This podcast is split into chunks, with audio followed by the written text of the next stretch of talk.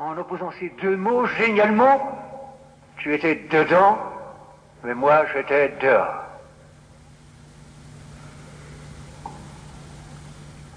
Et se commentant lui-même, il ajoute ce commentaire qui n'est pas moins admirable, tu étais avec moi, mais moi je n'étais pas avec toi. Comme c'est magnifique. Tu étais avec moi, mais moi je n'étais pas avec toi. Donc c'est Dieu qui était toujours déjà là, comme un soleil caché en lui, et qui l'attendait, et c'est lui qui n'était pas avec Dieu. Voyons tout de suite que le Dieu qu'il a rencontré, c'est un Dieu intérieur, intérieur à lui-même, intérieur à nous-mêmes, un Dieu qui est dedans, tandis que nous sommes dehors.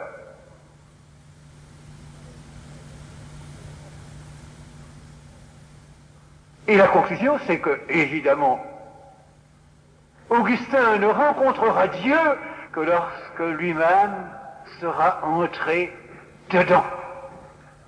Dieu va l'appeler au dedans.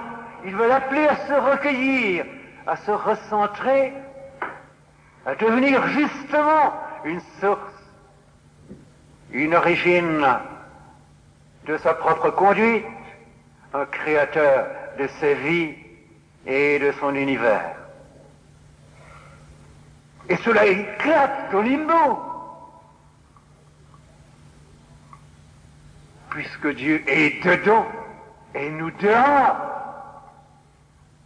Puisque cette situation intolérable qui constitue la condition de l'homme pécheur, comme était Augustin, cette situation intolérable ne peut être surmontée que si l'homme, aliéné à lui-même et à tout, à Dieu et à l'univers comme à soi, si l'homme revient à l'intérieur, s'il se constitue dans cette intimité où il s'échangera avec Dieu comme une personne avec une personne. Cela est proprement formidable parce que justement dans cet itinéraire d'Augustin, nous voyons que l'aimantation que Dieu exerce sur nous n'est absolument pas le commandement de quelqu'un qui veut nous imposer quoi que ce soit, mais l'attrait d'une beauté, d'un amour qui veut nous transformer en lui-même, qui veut nous arracher à notre dispersion et à notre impuissance, à nos servitudes et à nos dépendances, pour nous mettre au cœur de notre liberté.